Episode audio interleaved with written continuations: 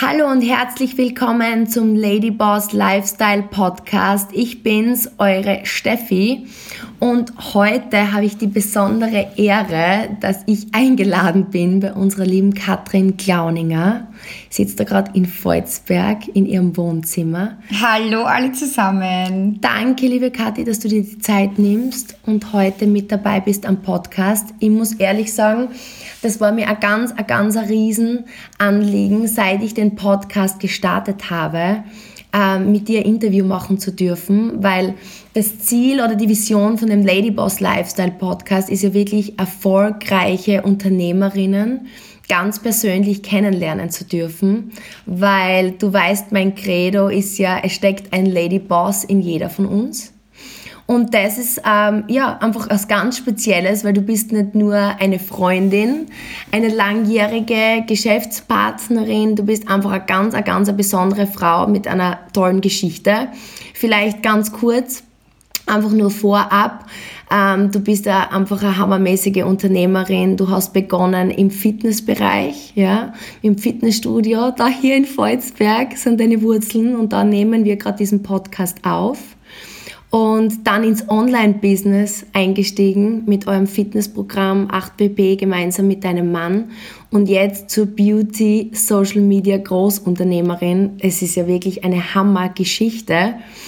Und aber ich habe heute diesen besonderen Wunsch an dich und ich hoffe, das ist okay, dass ich dich einfach einmal ganz persönlich, dass wir dich da hier ganz persönlich kennenlernen dürfen. Absolut, liebe Steffi, vielen Dank. Also ich muss ganz ehrlich gestehen, wenn ich das von dir so höre, ähm, ja, realisiere ich es erst richtig, was sich so in den letzten Jahren getan hat. Und ich glaube, du bist jemand, der diese Geschichte sehr gut erzählen kann, weil du warst wirklich live dabei, wie wir quasi from zero to hero gewachsen sind. Und auch du warst der große Teil, ähm, dass wir diesen Weg überhaupt gegangen sind, dass wir diese Reife quasi auch angenommen haben und uns immer weiter und weiter entwickelt haben in Richtung Unternehmer, vom selbstständig im Hamsterrad, Tag und Nacht, sieben Tage die Woche arbeiten, wenig Zeit für die Familie. Und ja, dafür möchte ich auch dir recht herzlich danken. Es ist auch für mich wirklich eine große Ehre, hier jetzt ähm, zu sitzen mit der lieben Steffi bei mir im Wohnzimmer und euch da einfach ein bisschen einen Mehrwert zu geben oder ja, einfach ein bisschen hinter die Kulissen zu blicken. Und genau das ist das, weil ich mir denke, äh, wenn man die jetzt so sieht und ich weiß ganz genau, was die Menschen denken, wow, das ist einfach unglaublich, das ist einfach so eine Powerfrau, das könnt ihr nie schaffen, einfach so erfolgreich, wie du jetzt da stehst. Und ich glaube, viele würden sich das einfach nie zutrauen, jemals so einen Weg zu gehen wie du. Deswegen, was ist, was ist der Beginn der Kathi Klauninger? Wir sitzen da hier, du bist aufgewachsen in Volzberg. Ähm, wie war deine Kindheit? Was sind so deine erste, was sind deine ersten Erinnerungen? Weil ich denke, die Kindheit ist immer prägend für das, was man ist. Ja, definitiv, definitiv. Und vieles war immer schon eine ganz eine große Stärke von mir, angstlos zu sein. Ähm, in den meisten Bereichen ist es natürlich eine Stärke und gerade wenn man sagt, man will eine Unternehmerfrau werden, man will Karriere machen, man will wirklich was Großes aufbauen, so ein bisschen drüber hinausblicken, über den Tellerrand und ja, die großen Fenster öffnen, dann muss man einfach angstlos sein, man man muss bereit sein, ja, ins kalte Wasser zu springen, Dinge zu tun, ähm, die vielleicht andere Menschen nicht tun, um sich ja wirklich abzuheben. Und ich war immer schon so ein Typ, ich habe immer schon äh, gern, ich bin immer schon gerne im Mittelpunkt gestanden. Ich habe früher Turnier getanzt, äh, eigentlich mein Leben lang. Wie alt warst du da? Ich habe das hat begonnen, da war ich vier oder fünf. So früh? Ja. Wie, bist, also, wie, wie ist das, wie, wie kommt man zum Turniertanzen? Ich habe ich hab mich immer schon gern bewegt und Ballett war dann nichts für mich, weil da war es ein bisschen eine blöde Situation. Bin ständig nur vorm Spiegel gestanden und habe mich gedreht und bin weg von der Gruppe, weil ich wollte so mein eigenes Ding machen. Und irgendwann hat die Tanzlehrerin, diese Balletttrainerin dann zu mir gesagt, oder zu meiner Mama besser gesagt, das ist nichts für mich und ich kann mich nicht integrieren in der Gruppe. Vielleicht war es mir einfach zu langweilig. Und dann haben wir halt eine andere Bewegungsart gesucht, wo man versucht natürlich immer sein Kind zum Sport zu bringen. Und ich bin dann ins Tanzen reingerutscht. Das habe ich dann mit meinem Bruder äh, zwölf Jahre fast gemacht. Also das war wirklich eine richtig coole Zeit. Und hat mir sehr viel ähm, gezeigt, was Durchhaltevermögen betrifft. Auch wirklich durchhalten, fünf, sechs Mal die Woche trainieren, schon als Kind. Aber das brauche ich dir nicht sagen, Steffi, als Golferin, du weißt ganz genau, wie das auch bei dir war. Und mhm. ich glaube, dass das schon, du liegst da schon richtig, glaub, wenn ich es jetzt zurück rückblickend betrachte, war das sicher auch mit ein Grund. Aber dann natürlich auch, meine Eltern waren Unternehmer, beziehungsweise ich traue mir das Wort Unternehmer jetzt nicht sagen, aber sie waren selbstständig, sie haben ein eigenes Lokal gehabt, sie haben wirklich viel gearbeitet und sie haben mir halt immer gezeigt, dass man viel arbeiten muss, um Geld zu verdienen. Also es mhm. war halt damals so. Okay, ich meine, das war jetzt dann bei dir, wie du sagst, eigentlich so ähnlich wie bei mir. Und bei mir war das so getrieben. So in der Jugend als Kind ist es ja eigentlich das Normalste. Man möchte mit anderen Kindern spielen, man ist jetzt nicht diszipliniert. Bei mir war es damals das, ich wollte schon immer, ich weiß nicht, wo ich das hergehabt habe, aber ich habe in meinem Kopf so gehabt, ich möchte mal berühmt werden. Und dann gedacht, okay, das Golf, dann habe ich einen Pokal in die Hand gekriegt und habe gedacht, okay, das ist toll. Das hat mich getrieben. Wie war das bei dir? Jetzt haben, hat, hat deine Mutter oder dein Vater zu dir gesagt, ähm, mach da was mit dem Tanzen, hast du dann trainieren müssen? Oder wo kam da schon die Disziplin her? Wo glaubst du, weil als vierjähriges Kind, die wenigsten kommen auf die Idee zu sagen, ich möchte jetzt da jedes Mal zum Training gehen und tanzen. Wo kam das bei dir her? Ja, ich glaube, es waren schon eher auch die Freunde, die ich dadurch dann gefunden habe beim Tanzen. Das hat mir einfach sehr viel Spaß gemacht. Mir hat die Musik sehr viel Spaß gemacht. Ich habe einfach, ich hab mich gern bewegt. Und es war, es waren eigentlich nie meine Eltern, was mich in dem Bereich angetrieben haben. Das war eigentlich ich selbst. Und dadurch, dass mein Bruder dann die Leidenschaft mit mir geteilt hat, ähm, hat sich das immer mehr und mehr entwickelt. Und wir wollten dann ich, ich immer sowieso gewinnen. Also das hat, da hat es nichts anderes gegeben. Ich habe das nicht gemacht, ähm, ja, damit ich jetzt einfach nur Spaß habe, sondern ich wollte tatsächlich schon immer Gewinner sein, immer schon. Und wenn, ich glaube, das ist so dieses Gewinnertyp sein, das gehört auch dazu, um erfolgreich zu werden. Es gibt halt keinen zweiten Platz, es gibt kein, ich gehe jetzt nur einen halben Weg, Hauptsache ich bin dabei. Wenn mir das damals schon als Kind jemand gesagt hat, aber Katrin, jetzt bist du nur Zweiter geworden oder ihr seid nur Zweiter geworden und, und Hauptsache ihr wart dabei, habe ich gesagt, was soll das heißen, Hauptsache ich war dabei. Wenn ich dabei bin, dann will ich gewinnen. Mhm. Das ist schon immer drinnen. Das ist spannend, ähm, das mit dem, mit, dem, mit dem Gewinner sein, weil im Grunde genommen, du, du sprichst da das Umfeld an. Du hast gesagt, die, die Freunde, die du beim Tanzen gehabt hast, auch dein Bruder, der dich motiviert hat. Ich glaube, wir sprechen so viel heutzutage über das Umfeld bestimmt, wer du im Grunde bist und vor allem wer du wirst. Ähm, ich glaube, als Gewinner geboren, glaubst du wirklich, dass man als Gewinner geboren wird? Weil ich glaube, das wird man doch, oder? Definitiv. Man, man, wird sicher nicht als Gewinner geboren, aber man kriegt natürlich schon gewisse Eigenschaften mit, die einen dann ja, motivieren oder antreiben. Und natürlich äh, entwickelt man eine Leidenschaft. Und wenn man sagt, man ist ein Typ dafür, voranzugehen, man ist ein Typ dafür, wirklich ähm, mehr zu machen und, und vorne stehen zu wollen oder so ein im Mittelpunkt stehen Typ, dann glaube ich schon, dass es ähm, Gewinnertyp ist, aber nicht das Angeborene ist. Also. Okay, das heißt, du hast jetzt beim Tanzen im Grunde genommen schon deine ersten ja, Züge bekommen von Gewinnertyp sein, motiviert sein, Disziplin gelernt, mit deinem Bruder gemeinsam. Jetzt hast du kurz deine Eltern angesprochen, du hast gesagt, die waren selbstständig. Wie ist es dann weitergegangen? Jetzt warst du im Tanzen erfolgreich. Wie ist dann dein Karriereweg weitergegangen? Wie hat sich Kathi Klauninger dann in ihrer Pubertät weiterentwickelt? Ob wir das schaffen heute in einem Podcast, das kann ich jetzt nicht versprechen, aber ich gebe mir Mühe, mich da kurz zu halten und ähm, ja, auf den Kernpunkten zu bleiben. Aber ich glaube, genau das ist das Spannende, dahinter, dahinter zu blicken. Mm. Ich glaube, die Menschen wollen wissen, wer ist die Kathi, weil auf Social Media sieht man ja so viel von dir, aber die Geschichte, wie du hinkamst, ich glaube, das ist interessant. Ja, ich glaube, da muss man sehr weit nach hinten scrollen, beziehungsweise ähm, habe ich da in der Zeit ja noch kein Instagram und Facebook gehabt, um das wirklich zu wissen. Ähm, ja, ich freue mich auf alle Fälle, wenn ich das teilen darf mit euch, weil ich immer wie du das sehe, dass wirklich in der Kindheit sehr viel passiert und natürlich ähm, auch sehr viel in der Schulzeit und in diesem Weg, wo man hingeht. Ähm, bei uns war es eben tatsächlich so, dass meine Eltern sich getrennt haben. Also meine Eltern haben sich getrennt. Ähm, durch die Trennung ist natürlich dann auch das Geschäft runtergegangen, weil die haben das gemeinsam aufgebaut und wie das damals war in der Gastronomie und wenn sie dann jemand getrennt hat, in so einem kleinen Dorf, wie ich gewohnt habe, war das natürlich Schlagzeile Nummer eins. Und das ist dann nicht so wie heutzutage für eine Woche, sondern das zieht sich dann ein ganzes Jahr und in die Ewigkeit.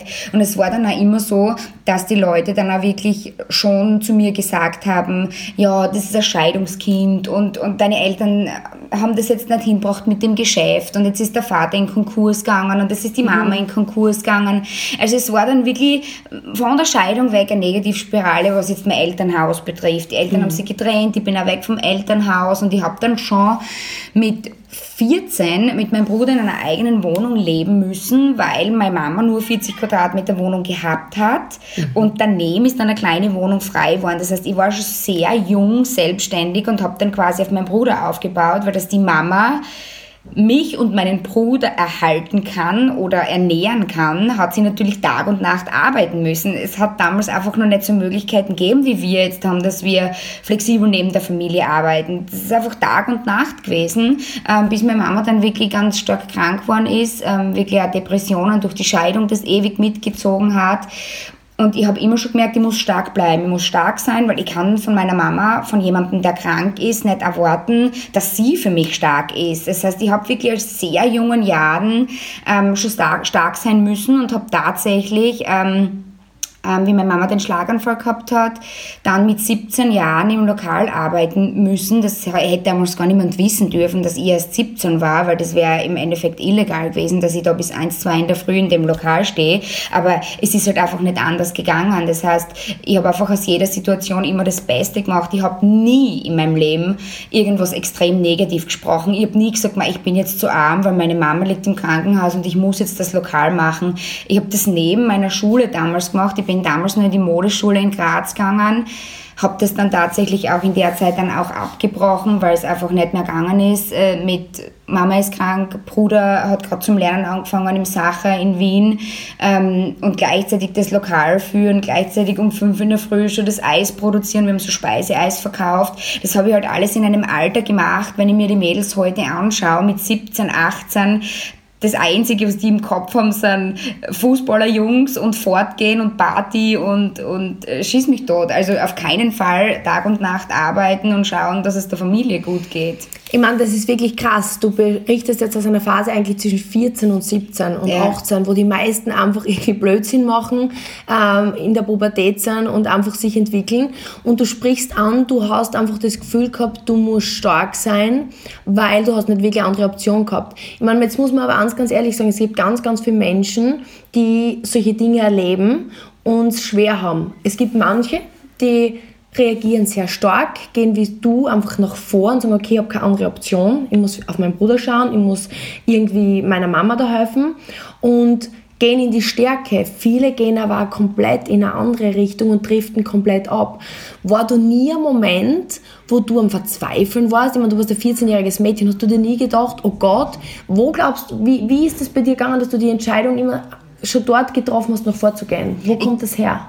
Wenn, wenn du mir das jetzt so fragst, kann ich es dir absolut nicht sagen, weil ich muss sagen, diese Zeit mit der Scheidung mit den Eltern, mit der Trennung, mit dem Konkurs, mit der Krankheit von meiner Mama, ähm, ich habe das echt ein bisschen verdrängt. Also das ist nicht ganz klar in meinem Kopf. Das ist alles so ein bisschen äh, wie so ein Schleier drüber über die Zeit, weil da einfach, man, man buddelt halt einfach, was? Das ist wie wenn ich in einem Boot sitze und ich habe quasi, ja, ich muss einfach mit meinen Händen losbuddeln, weil sonst komme ich nie aus dem Meer raus. Und du, und du, du gehst einfach voran und ich glaube, ähm, das war in der Zeit schon das Ding, dass ich einfach keine andere Möglichkeit gehabt habe. Ich hätte jetzt niemanden gehabt, wo ich sage, okay, ich frage jetzt jemanden um Geld. Mein Papa hat kein Geld gehabt, ich habe keine Tante gehabt, die jetzt fragen. Da wäre ich auch zu stolz gewesen, dass ich jemanden frage.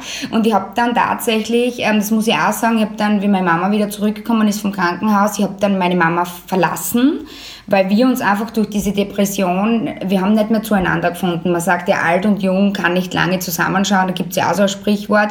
Aber ich habe einfach gemerkt, ich kann mit meiner Mama nicht. Mhm. Aber jetzt nicht, weil sie jetzt ein schlechter Mensch ist, ich liebe sie über alles und ich habe sie auch damals geliebt, nur wenn jemand unter euch Menschen kennt, die Depressionen haben, dann wisst ihr genau, von was ich jetzt rede. Man kann einfach nicht mit den Menschen. Und ich war in einem Alter, ich war dann 18, also plötzlich ich war 17, ich habe den L17 gemacht und äh, bin dann wirklich weggegangen von der Mama, habe dann sechs Monate bei einer Freundin gewohnt, habe das alles hinter mir lassen, habe wirklich mein Telefon komplett blockiert, habe eine andere Nummer angenommen. Ich habe einfach einen Cut gemacht in meinem Leben. Da war ich kurz vor meinem 18. Geburtstag, also das war wirklich heftige Zeit.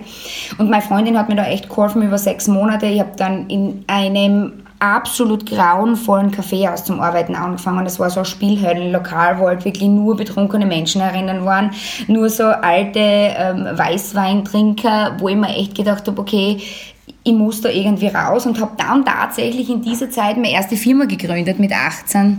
Ich habe mit 18 meine e-, erste Firma gegründet und ich habe mir gedacht, okay, ich habe jetzt die Schule abgebrochen, ich habe keine Ausbildung, äh, ich habe jetzt nicht unbedingt was vorzuweisen. Äh, wer hat jetzt weniger vorzuweisen als ich? Bingo! Ich mache äh, Cocktail Catering bei Maturabellen.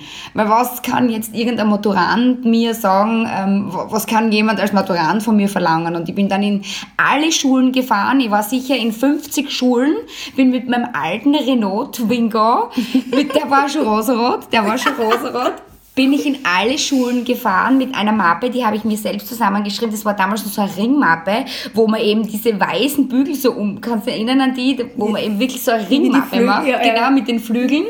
Und bin dorthin in die Schulen und tatsächlich habe ich von 50 Schulen fünf Aufträge bekommen. Klassisches, klassisches Gesetzesdurchschnitt. Ja, genau. ähm, und und habe dann dort wirklich dieses Catering nebenbei aufgebaut, bin zu meinem Papa gefahren, habe die alte Bar geholt, habe das in ein Ei, in ein Opel Opel in so einen Opel-Lieferwagen reingetan und habe einen guten Freund gehabt, der hat mir da geholfen und wir sind da einfach wirklich zu den Maturabellen gefahren. Wir haben gesagt, 10% bekommt die Klasse und der Rest ist bei uns geblieben. Ich habe auch super, super Geld verdient und irgendwann habe ich aber gemerkt, okay, das ist es jetzt auch nicht, weil die Maturaballzeit ist jetzt aus, die Saison ist vorbei. Wie geht es jetzt weiter? Und dann sagt mein Bruder zu mir, komm ins Trofana Royal nach Ischgl und es war fünf Stern Leading Hotel. Also jeder, der Leading Hotel kennt, weiß, da kommt man nicht ohne Gläsheim, Reichenberg Abschluss, Hotelfachstuhl Abschluss rein. Und wir haben das natürlich alles erfunden. Den ganzen Lebenslauf und alles, was wir geschrieben haben, haben wir erfunden. Und ich bin dort ins kalte Wasser gekommen, in, in dem Hotel in Ischgl. Ich habe plötzlich äh, unter 10, 20 verschiedenen Weingläsern alles herauskennen müssen. Ich habe plötzlich einen Fisch filetieren müssen. Ich habe keine Ahnung gehabt, wie das funktioniert. Mein Bruder hat mir noch auf, auf YouTube gezeigt, wie man flambiert und tranchiert. Und, und so bin ich halt immer weiter, ich bin immer, immer weiter gebuddelt, gebuddelt.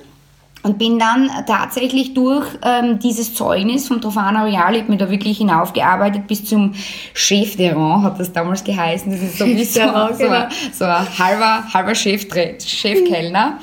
Ähm, und war total stolz drauf und habe dort wirklich dann auch das Angebot gekriegt für den Wörthersee, habe dort jemanden kennengelernt, mit dem ich dann aufs Oktoberfest gegangen bin und habe wirklich angefangen, immer mehr Geld zu verdienen. Und die Gastronomie hat mir extrem viel Spaß gemacht. Ich habe einfach in der Gastronomie gelernt, mich mit Menschen auszudrücken auszutauschen, mir wirklich dort zu verkaufen, weil wenn du nicht freundlich bist, dann kriegst du kein Trinkgeld mhm. äh, und Geld verdienen war einfach auf Saison das A und O, weil für das mhm. sind die Menschen auf Saison gegangen und ich habe mir in fünf Jahren, Saison 23 mit 23, ja, fünf Jahre, habe ich mir über 70.000 Euro erspart. Das war halt echt ein Krass. Wahnsinn in dem Alter. Ich war 23 und habe 70.000 Euro auf, der, auf, auf, auf, auf Zeiten gehabt, also wirklich in Cash. Das ist Wahnsinn. Und was man da jetzt merkt an der Geschichte, im Grunde bist du in die Flucht nach vorne gegangen. Das ist, glaube ich, das, was die meisten einfach, das höre ich bei dir raus und das bewundere ich bei dir so. Du kriegst Druck und du gehst einfach voll in die Aktion nach vor. Und ich glaube, die meisten Menschen, ich glaube, das ist ein mega Learning, wenn sie Angst haben, sind sie wie Reh im Licht und kriegen Schockstarre und denken, oh Scheiße, jetzt, jetzt kann ich nicht weiter und warten und hoffen. Und hoffen ist halt wirklich ein ganz schlechter Plan. Was ich raushöre ist, und sag mir vielleicht, wenn ich falsch liege, aber du hast einfach auch die Fragen, die du stellst, wie geht's weiter? Wie komme ich weiter? Du sagst halt, warum? Viele würden sich die Frage stellen, warum ist das mit meiner Mama und warum geht es mir so schlecht? Dann habe ich halt auch nie wirklich was, wo ich weiterkomme. Und ich glaube, da sind wir uns auch sehr ähnlich. Ich bin da sehr ähnlich wie du. Ich denke mir immer, wenn ich Druck kriege, Flucht nach vor. Und im Grunde bis zu dem Zeitpunkt hat sich dein Leben eigentlich so ergeben, dass du einfach geschaut hast und, und gekämpft hast ums Überleben, oder? Dass, ja, dass du einfach so wirklich ja. dein Leben, dass du Geld herbeischaffst und dich da hinausarbeitest, oder?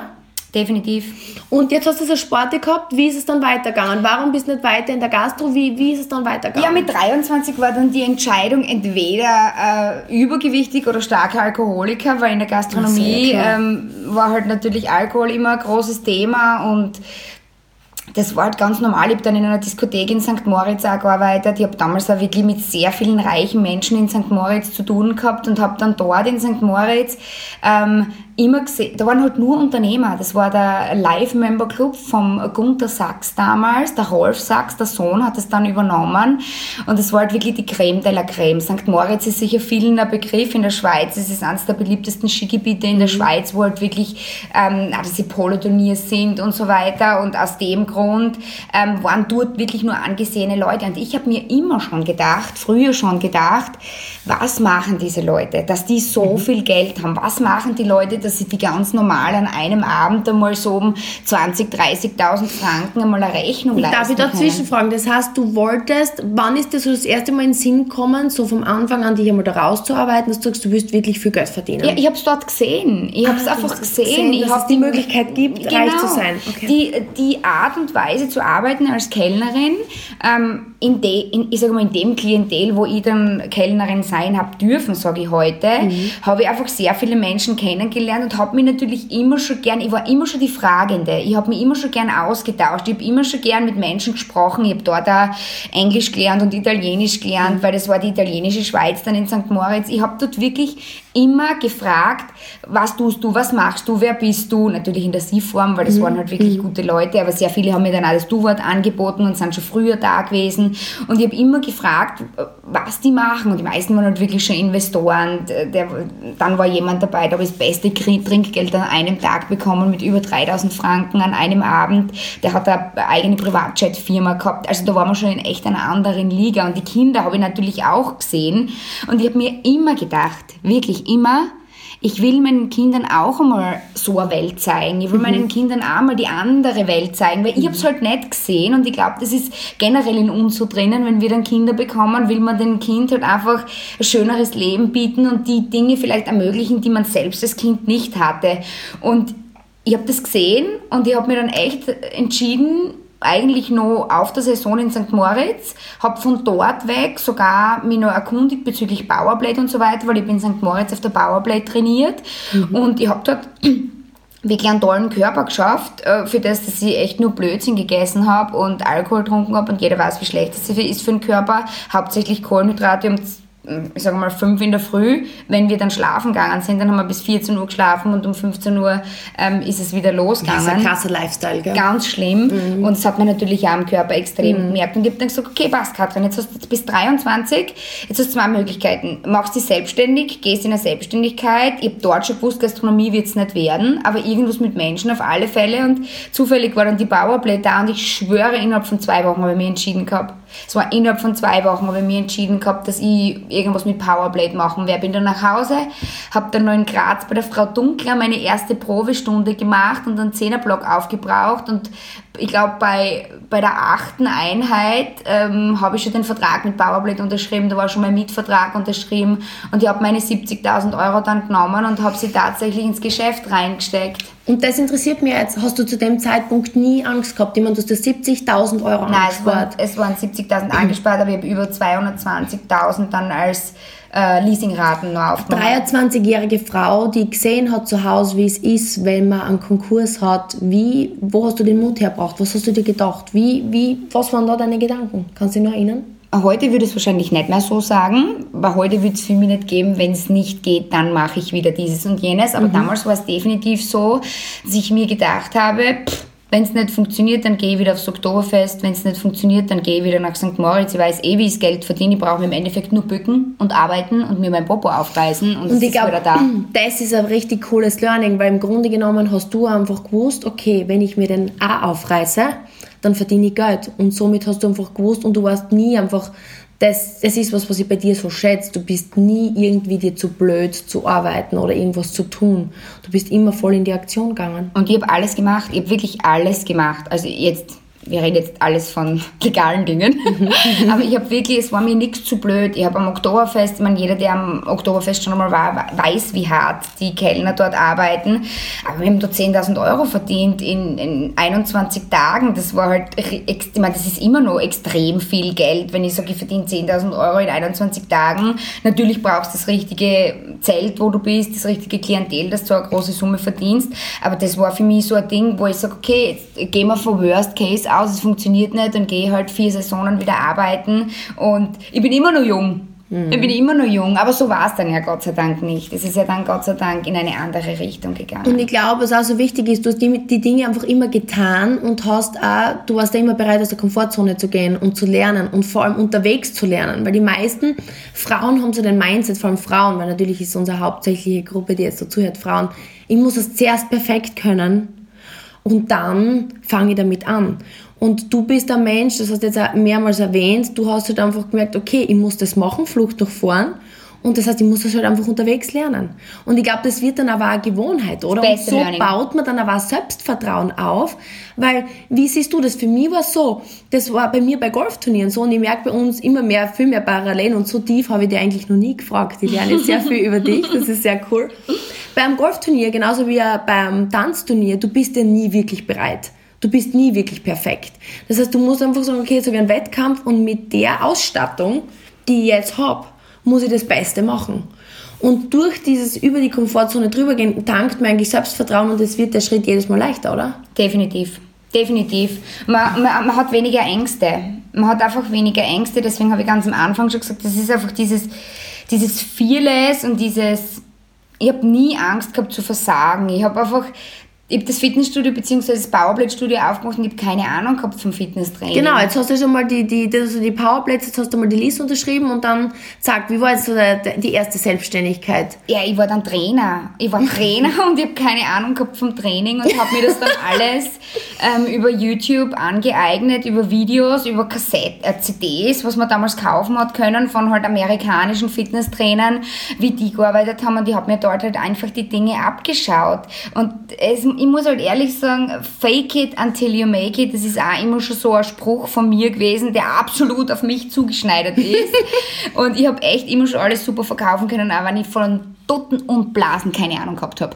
Wirklich, ich habe mich so gut verkauft. Ich kann mich nur erinnern, wie wir dann im Fitnessstudio, also wir haben ja dann, ähm, es war sehr großes Learning in meinem Leben, dass ich dann eben immer größer werden wollte. Wir haben dann sehr viele Kunden gehabt mit den Powerplates. Da war gerade der Trend extrem von den Powerplates und man kann sich vorstellen, dass das Umfeld dann natürlich schon angefangen hat, aber das klassische Umfeld sagt natürlich immer, ah, wirst du sehen, es ist jetzt nur ein kurzer Trend und das flaut alles wieder ab und sie reden ja. halt immer negativ ein. Ich meine, es ist eh jetzt in unserem Business das Gleiche gewesen. Wie wir gestartet haben, hat jeder gesagt, das ist ein Blödsinn, das macht niemand und jetzt sind es 5000 Vertriebspartner.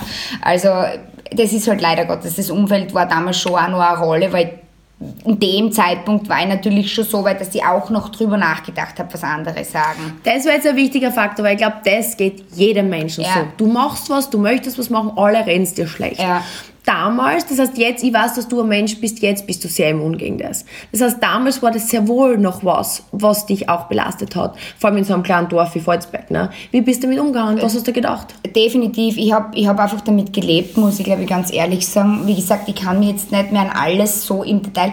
Mein Leben ist so schnell gegangen. Ich habe so viel erlebt, für das, dass ich eigentlich nur jung bin. Ich bin jetzt 33, aber ich habe so viel in dieser Zeit schon ja, erlebt. Ja, das ist echt krass. Ich meine, das, das ist echt eine krasse Story eigentlich. Es ist wirklich so schnell gegangen, alles alles hin und her und dort und dann machen wir das und das und das und das und ich habe tausend Sachen immer zugleich gemacht. Das hat ja bis vor einem Jahr äh, nicht aufgehört. Also das ist bis vor einem Jahr noch so weitergegangen und das war dann wirklich viel los im Studio und ich wollte dann natürlich größer werden. Ich habe halt immer Fall nach vorne, Fall nach vorne, wobei das dann ein kleiner Fall nach hinten war, muss ich jetzt so sagen.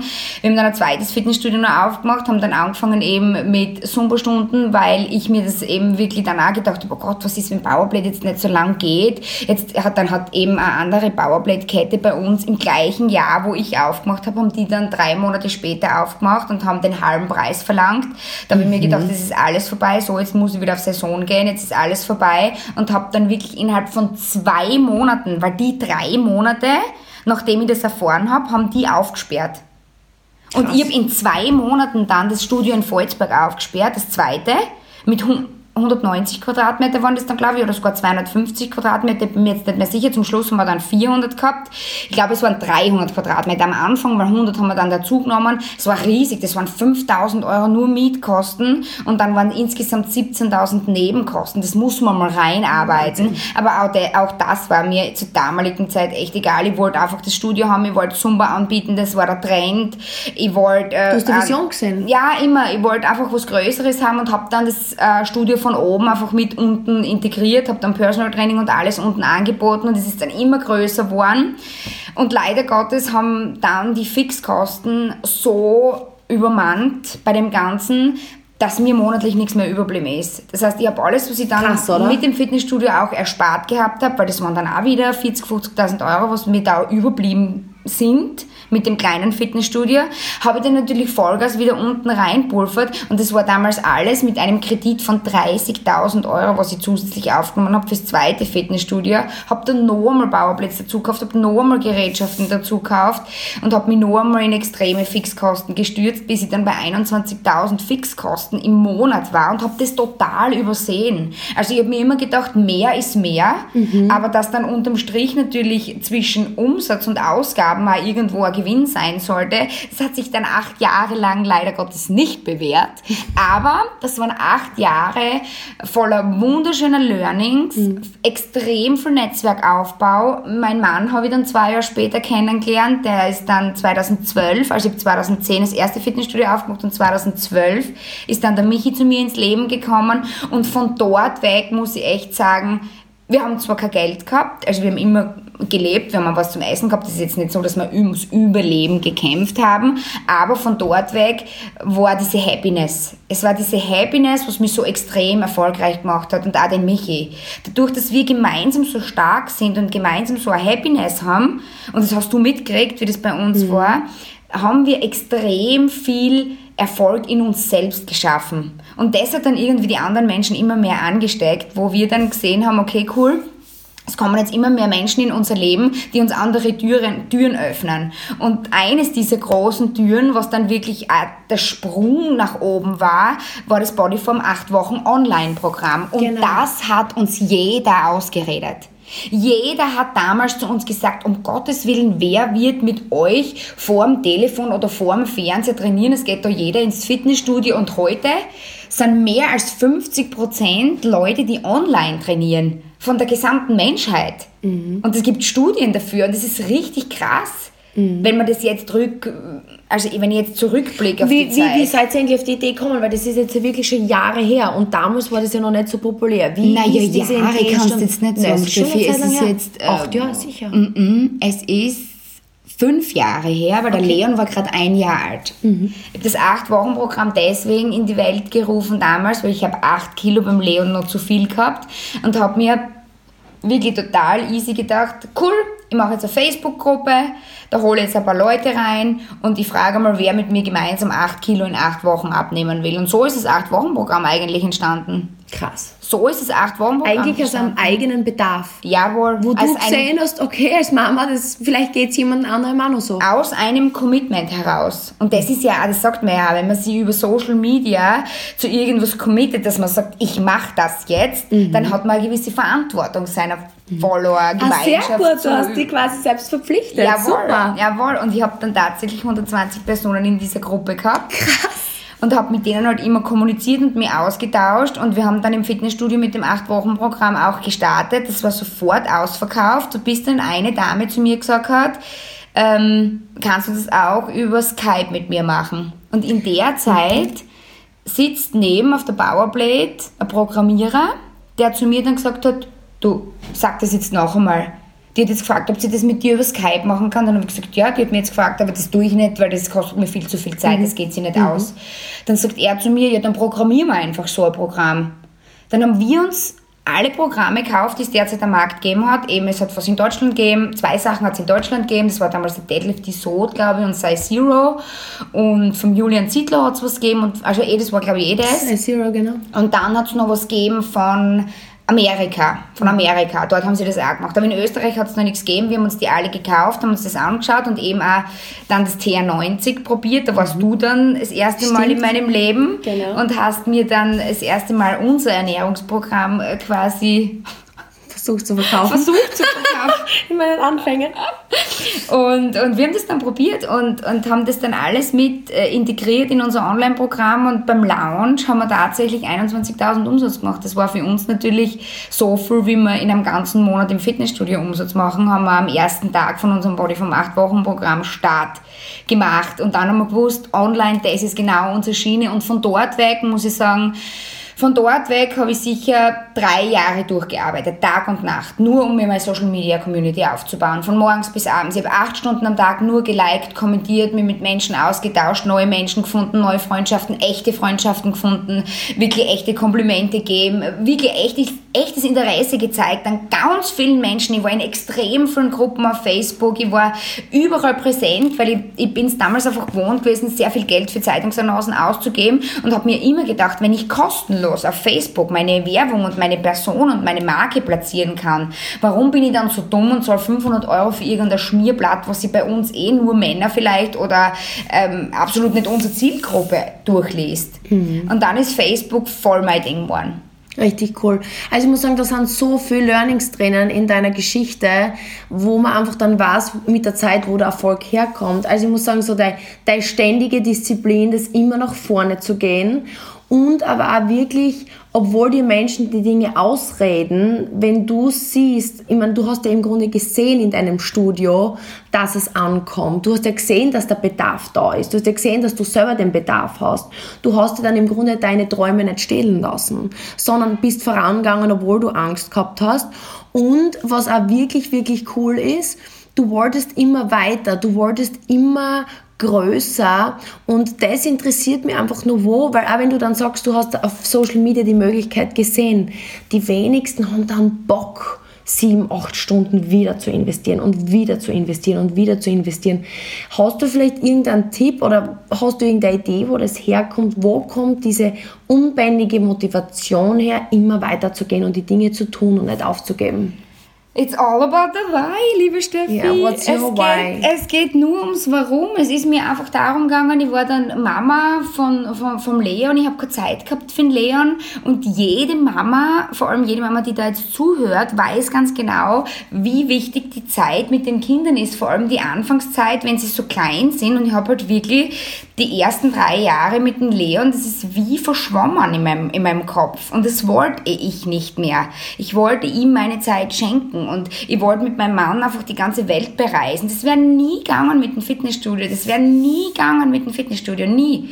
Und mir hat Social Media Möglichkeiten eröffnet, die ich gesehen habe, angenommen habe und ich habe was draus gemacht. Und ich glaube, das ist ein Riesen-Learning, dass man die Dinge einfach annimmt und einmal einfach reingeht und es einmal probiert und einmal losstartet und mhm. nicht schon vorher sagt, ah, jetzt muss ich das noch und muss ich da und was ist, wenn das passiert. Mhm. Ich habe mir nie gedacht, was ist, wenn das passiert und was ist, wenn das passiert. Ich habe mir immer nur gedacht, ich probiere jetzt das, probiere jetzt das, das probiere ich, das probiere ich, das probiere ich. alles ausprobiert. Sicher war Blödsinn dabei, aber ich bin immer nach vorne gefallen und nicht nach hinten.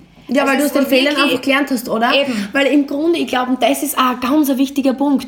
Wir haben alle so Angst vor Fehlern, dabei sind ja die Fehler, das habe ich einmal von dir, das hast du irgendwann einmal zu mir gesagt, du hast gesagt, hab doch nicht Angst davor, es zu probieren. Es gibt nichts, was nicht wieder eigentlich rückgängt, dann hörst du wieder auf damit.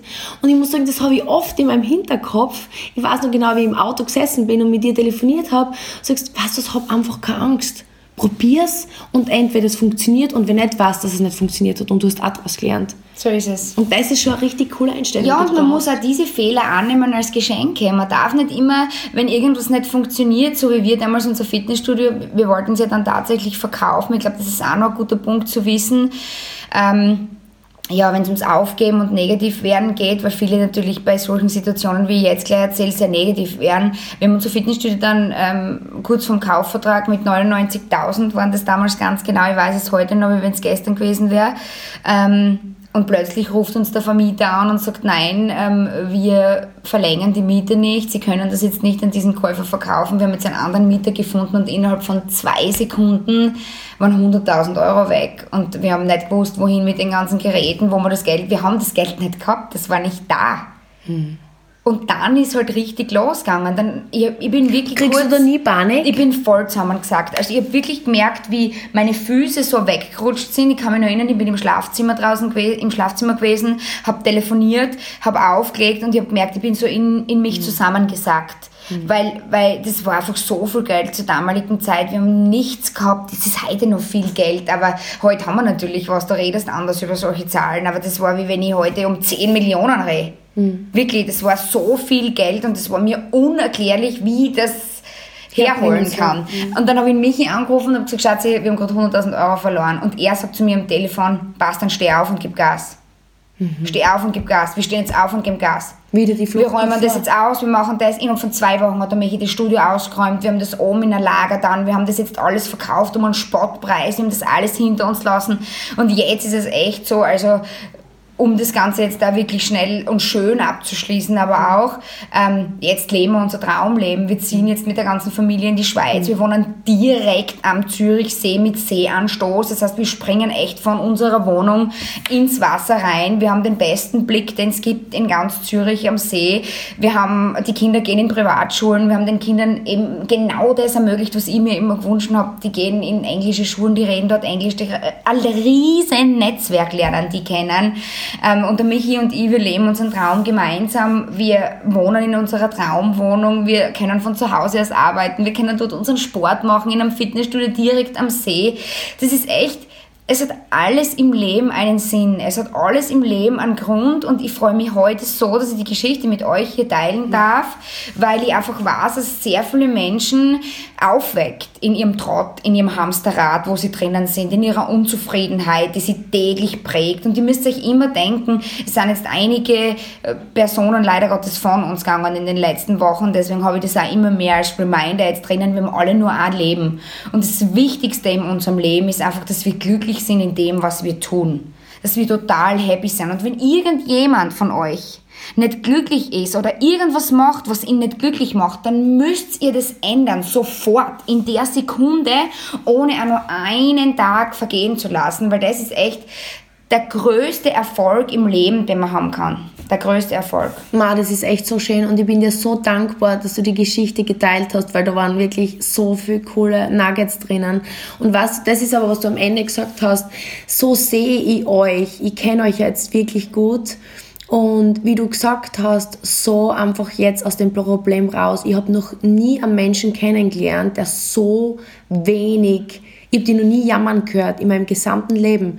Wenn du ein Problem, und ich habe die schon oft erlebt, wenn du Probleme geliefert bekommen hast, du schaust dir die Situation kurz an, okay, wie lösen wir die? Und ich glaube, wenn man eine Sache von dir mitnimmt, die einem wirklich das Leben verändern kann, ich glaube, das ist fast die wichtigste, oder? Definitiv. Du, du, die meisten laborieren in ihrem Problem und, und kommen dann nicht raus. Und du sagst, ich meine, es hat dich, wie du sagst, du bist fast zusammengebrochen. Ich meine, das muss man sich mal vorstellen. Aber okay, man kann es nicht ändern. Und ich habe einmal gehört, wenn du ein Problem hast, dann fang an es zu lösen. Oder es ist ein Fakt des Lebens und akzeptier es. Es gibt nicht mehr Möglichkeiten. Mhm. Und ich glaube, das ist einfach deine größte Stärke. Ich muss sagen, ich habe wirklich einfach die höchste Bewunderung. Ich sage oft ähm, zu anderen, ich weiß einfach nicht, wie sie das immer macht, aber es ist einfach ein Hammer.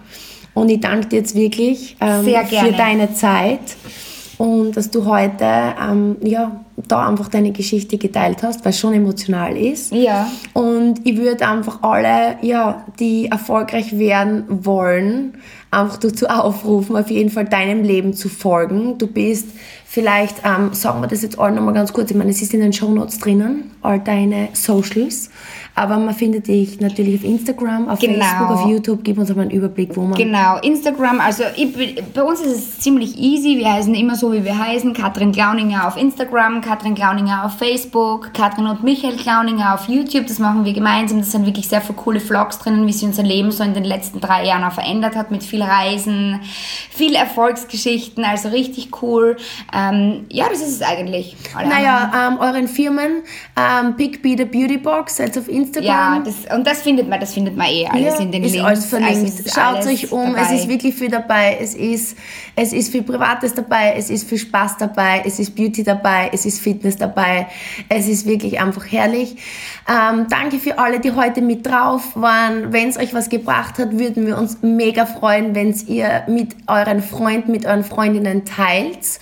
Wir würden uns auch selber Feedback freuen. Ich denke auch, du freust dich über Messages auf Instagram, oder? Absolut und sehr gerne auch verlinken. Dann kann ich mir auch eure Profile mal anschauen und mit euch in Kontakt treten. Sehr, sehr gerne. Und die Karte ist einmal sehr, sehr lieb und teilt auch das eine oder andere gerne in ihrer Story. Also definitiv verlinken. Danke, dass ihr mit dabei wart.